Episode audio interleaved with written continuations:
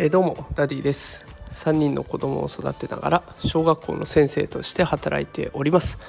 このラジオでは育児や教育を楽にするそんなヒントをお送りしております。さあ今日は金曜日ですね。1週間お疲れ様でした。え今日はですねパートナーとの絆を深める2つの方法。1つは傾聴。もう1つはというテーマでお送りしていきたいと思います、えー、ということで今日は絆の深め方についての投稿になっていきます。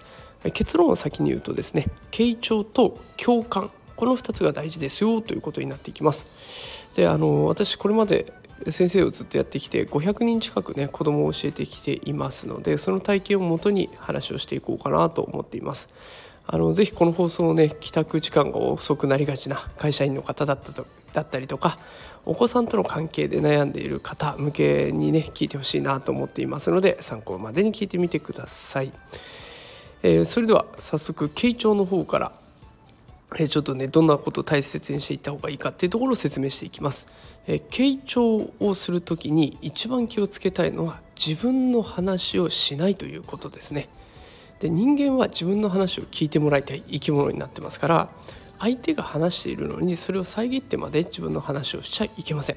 まあ、例えばパートナーの方が「今日こんな嫌なことがあってさ」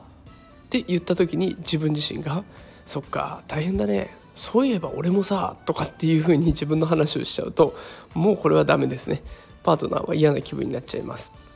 自分の話を聞いてほしいので「今日嫌なことあってさ」って言われたら「そっか嫌なことがあったんだ大変だったね」ってこうひたすら相手の話を聞いてあげるっていうことが大事になっていきます。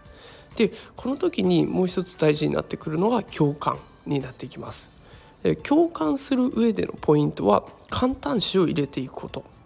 例えばですね「今日こんな嫌なことがあってさ」って言われた時に「えそんなことがあったの？それは嫌だったねってこの「え？っ?」ていう言葉を入れることで私はあなたのことをしっかり興味を持って聞いてるんだよっていうことを興味強調することができるんですね。でこの話を聞いてもらえてるんだっていう安心感があれば人は満足してくれるのでこの簡単詞を使っていくことはかなり有効になってきます。で他にもどんなのがあるかっていうと「ああそれは大変だね」とか「うわすごいじゃん」おおその考えはなかったなとかってちょっとね入れていくだけで一言入れるだけで印象が変わるので是非試してみてほしいなと思っています。ということで今日は絆の深め方について投稿しました。ま結論をもう一度確認すると傾聴と共感が大切になっていきます。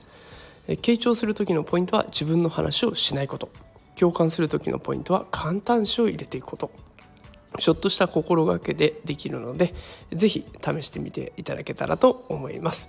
え、この週末、え、皆さんの家族とか、えー、パートナーとの関係が良くなることを祈っております。それでは素敵な週末をお過ごしください。最後まで聞いてくださってありがとうございました。また明日会いましょう。さよなら。